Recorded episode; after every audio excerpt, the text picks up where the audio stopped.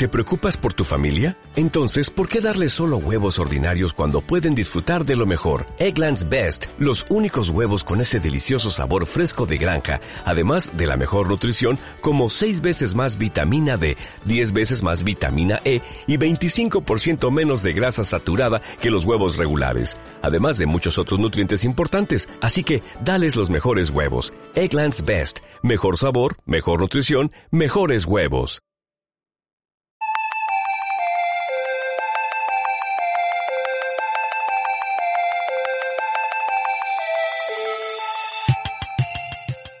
¿Qué tal? ¿Cómo estás? Es un placer que hayas querido aprender más sobre este tip de poder, pero antes, es tu primera vez analizando este tipo de contenidos, déjame presento, mi nombre es Ador Mingo y soy el fundador del programa Conocimiento Experto. Y como te dije previamente, tengo un tip de poder, un tip de poder de los expertos para que lo implementes rápido. El tip de esta ocasión lo estoy tomando del libro The New Corner Office, te lo muestro por ahí. Lo podemos traducir como la nueva oficina de la esquina de su autora Laura Vanderkam.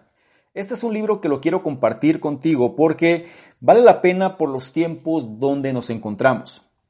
Solemos estar de alguna manera más forzados a permanecer en casa, pero trabajando en ella. Es decir, tenemos que ser efectivos, tenemos que ser productivos, tenemos que ser eficientes.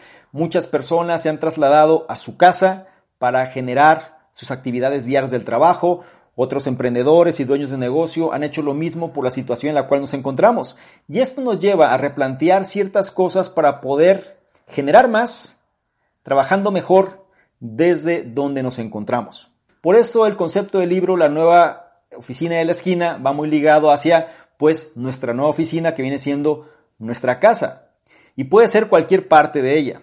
Lo que te voy a decir a continuación viene siendo uno de los conceptos clave que para mí puede ser un detonante para mejorar tu productividad. Y sobre todo, si quieres saber más de este libro, pues te voy a invitar a que comentes debajo si quieres que lo liberemos próximamente en el canal. Al momento de estar haciendo este tip de poder, el libro todavía no se encuentra liberado, por lo que si no lo encuentras, entonces comenta o bien ve a la pestaña comunidad Analiza si se encuentra en la terna y vota por el mismo. Para que no se te olvide qué libro se trata, es The New Corner Office o La Nueva Oficina de la Esquina de su autora Laura Vanderkamp. Y lo que te voy a comentar viene siendo algo en relación a los horarios.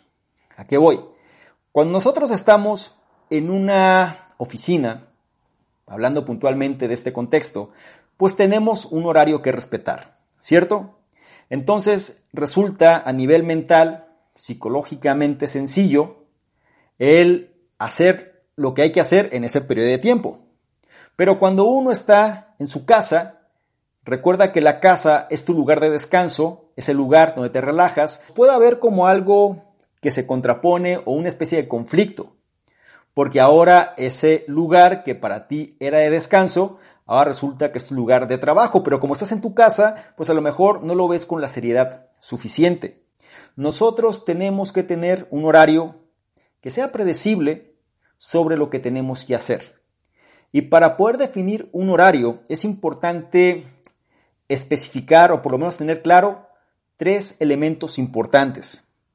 Antes de decirte los elementos, quiero que por favor comprendas que uno de los errores comunes de las personas que trabajan desde casa es no tener un horario. Las personas que logran mantener y voy a hacer énfasis en esto, un horario establecido, son personas que logran generar una mayor productividad y sobre todo mejores resultados. Por eso en esta ocasión quiero hacer énfasis en esta cuestión del horario predeterminado, digámoslo así. Tres elementos tienes que considerar. El primero de ellos, que rara vez se menciona, es la cuestión que cuando nosotros vamos a una oficina a trabajar, realmente nuestro horario mental de trabajo empieza desde el traslado. Es decir, desde que nos subimos al auto, desde que tomamos el transporte e iniciamos el trayecto hacia nuestro destino. A partir de ahí es donde empieza. Y lo mismo sucede al finalizar. Es decir, cuando tu horario de trabajo finaliza, realmente el trayecto de regreso viene siendo el cierre del ciclo. Cuando trabajamos desde casa, omitimos esto de entrada. como estamos en casa no tenemos que trasladarnos, entonces no estamos pensando en esto. Te sugiero, sobre todo tomándolo como referencia del libro, que hagas lo siguiente. Crea una rutina que sea, digamos, el comparativo con el traslado. ¿A qué voy? Si tú te demorabas a lo mejor 30 minutos en llegar a tu lugar de trabajo, entonces toma 30 minutos antes de ponerte a trabajar en tu actividad haciendo algo que simbolice precisamente ese traslado. Puede ser que camines, puede ser que hagas meditación, puede ser que hagas cualquier actividad que para ti sea significativa, pero sobre todo te prepare mentalmente para el trabajo. Aplícalo, ¿eh? es importante, dale el beneficio de la duda. Puedes notar que va a haber cambios significativos. Y lo mismo sucede al final. Cuando termines tu horario de trabajo, ciérralo precisamente con lo que se referiría al traslado de regreso. ¿A qué voy? A lo mejor para ti el cierre puede ser ir por tus hijos a la escuela. Para ti el cierre puede ser el hecho de hacer algo fuera de tu casa. Por ejemplo, cualquier actividad que simbolice que ya terminaste tu jornada laboral. Esto es importante porque nos va a colocar en sintonía para saber que tenemos que trabajar y cuándo tenemos que terminar. Ahora, otro elemento muy importante que tenemos que validar al momento de definir nuestros horarios es la cuestión de la energía. Es una realidad que los niveles de energía a lo largo del día fluctúan. Habrá momentos donde el nivel de energía y concentración sea mayor y habrá otros donde sea menor. Es clave que nosotros asignemos las tareas más importantes o que requieran mayor concentración cuando nuestro nivel de energía sea más alto. Habrá personas que el nivel de energía sea mejor en la mañana, quizá dos horas durante la mañana le resulte con una cantidad de energía mejor, o quizá habrá personas que sea en la tarde, al cierre del día. Es importante porque cada persona el nivel de energía es distinto y una de las ventajas de trabajar desde casa es que tú colocas tu horario. Tú sabes qué te funciona mejor en qué momento, o por lo menos deberías saberlo. Por eso es importante que analices cómo fluctúa tu energía y entonces cuando tú determines que tienes más predisposición, más concentración y más ánimo de hacer las cosas, ahí coloques las actividades que sean críticas para tu trabajo. Aunado a esto, es importante también que nosotros nos acostumbremos a trabajar en bloques de productividad. ¿A qué voy? ¿Recuerdas la técnica Pomodoro? Es decir, esta técnica donde tú colocas un periodo de tiempo para trabajar y luego descansas otro periodo de tiempo. La técnica Pomodoro lo que nos ayuda es a no desenfocarnos. Es decir, tú puedes establecer quizá bloques de tiempo de productividad de 25 minutos y después descansas 5, o bien bloques de productividad de 50 minutos y después descansas 10. De ti dependerá cómo funcione mejor.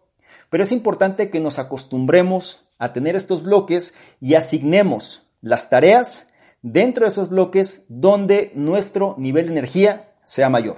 Y por último es importante que entendamos el concepto de los descansos. No somos máquinas infatigables que siempre vamos a estar trabajando. Entonces tenemos que saber que habrá momentos donde tenemos que descansar. Y para eso es importante aprovechar los pomodoros, porque cada pomodoro tiene un momento de descanso. También va a suceder algo interesante. Muchas veces cuando las personas no comprenden esta cuestión de trabajar desde casa, no saben cuándo detenerse. Es decir, terminan una tarea, después terminan otra y de pronto como tienen un calendario anticipado de lo que tienen que hacer, pues siguen avanzando y no paran. La realidad es que debemos comprender cuándo es bueno detenerse. Si nosotros tenemos calendarizadas ciertas actividades y hemos terminado con ellas, no tiene nada de malo tomarnos el resto de la tarde si es que hemos cumplido con lo que se supone que tenemos que hacer.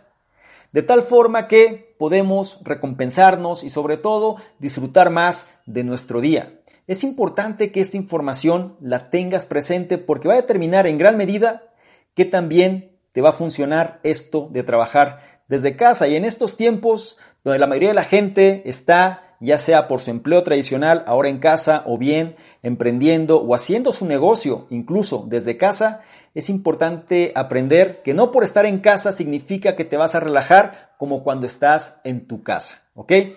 Aquí lo voy a dejar, sin embargo, obviamente hay bastante más información interesante y sobre todo que va a complementar cómo crear un ambiente ideal, entre otras cosas.